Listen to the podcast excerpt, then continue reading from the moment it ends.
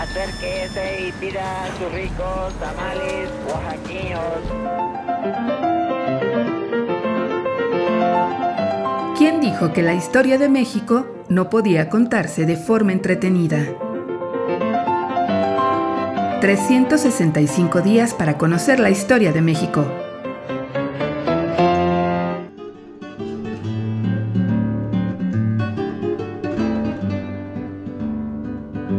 Domingo.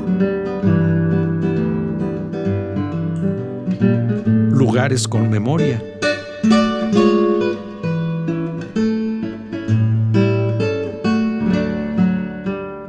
La casa de los muñecos.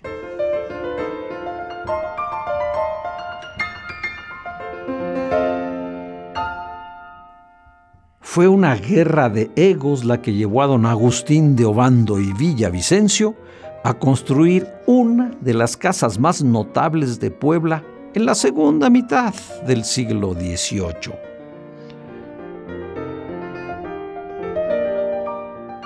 La opulencia era la característica principal de las construcciones que rodeaban a la Plaza Mayor y su tamaño representaba el statu quo de sus moradores.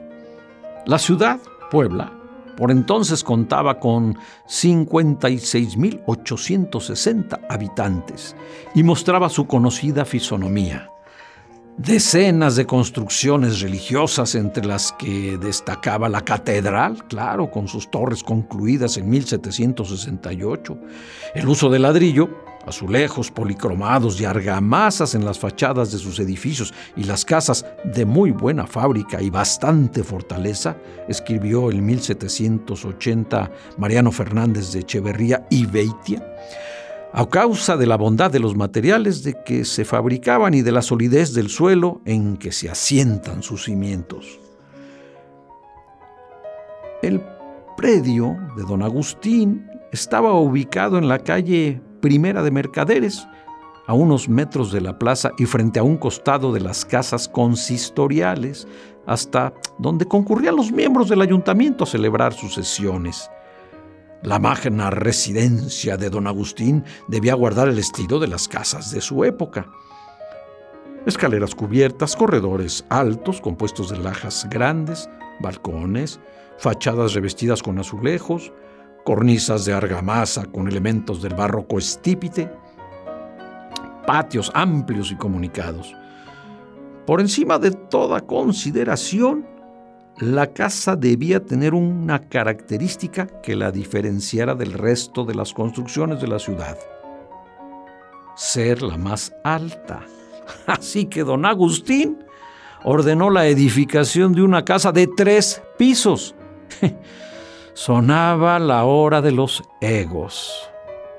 Hasta entonces, hasta entonces, ningún miembro de la alta sociedad poblana había osado ordenar la construcción de una casa mayor que el Palacio Municipal. Don Agustín no solo se atrevió, también ordenó el inicio de las obras sin el permiso y contra la voluntad del cabildo. Los miembros del cabildo pusieron el grito en el cielo. Ningún habitante de la ciudad de Puebla, con todo y su posición social, podía estar por encima de la autoridad. Y pronto se enfrascaron en tremendo pleito legal.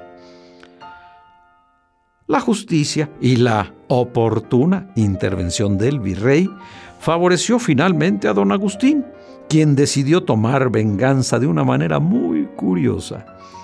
Debido al tiempo y dinero perdidos por la suspensión de la obra, en la fachada principal de su casa mandó colocar una serie de muñecos de azulejos que, con grotescas figuras, saludaban diariamente a las autoridades, quienes, es fama, no volvieron a asomarse a los balcones de su palacio para no contemplar la burla.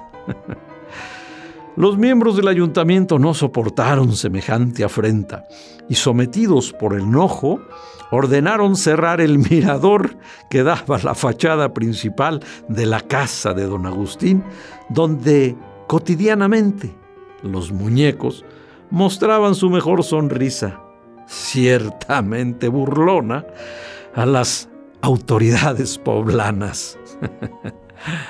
La casa de don Agustín en lugares con memoria.